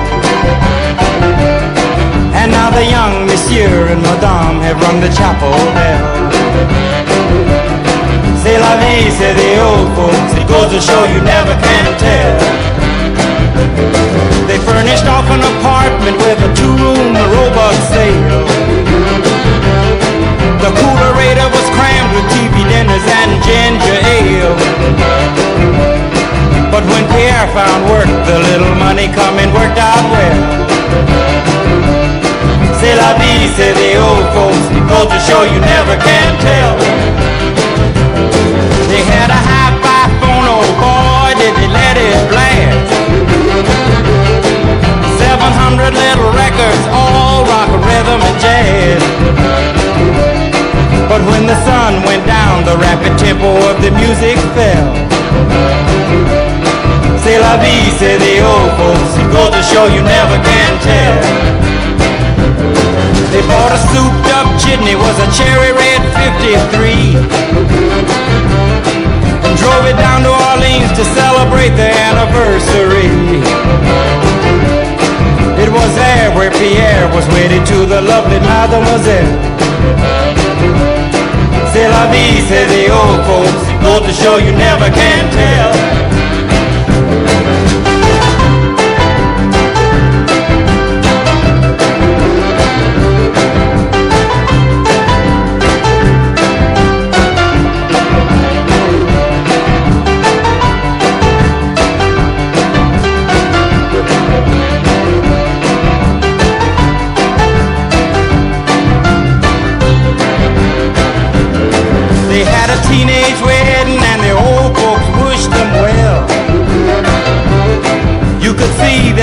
Pierre did truly love the mademoiselle. And now the young monsieur and madame have rung the chapel bell. C'est la vie, say the old folks. It goes to show you never can tell.